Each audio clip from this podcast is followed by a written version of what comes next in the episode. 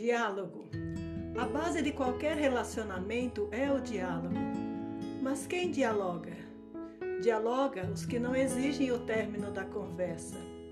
Dialoga os que estão dispostos a corrigir-se quando equivocados.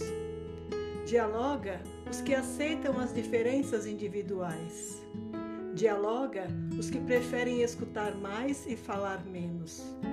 Dialoga os que sabem manter-se calmos e equilibrados quando se sentem irritados.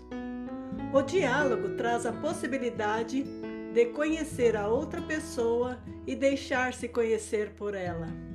Permita-se dialogar.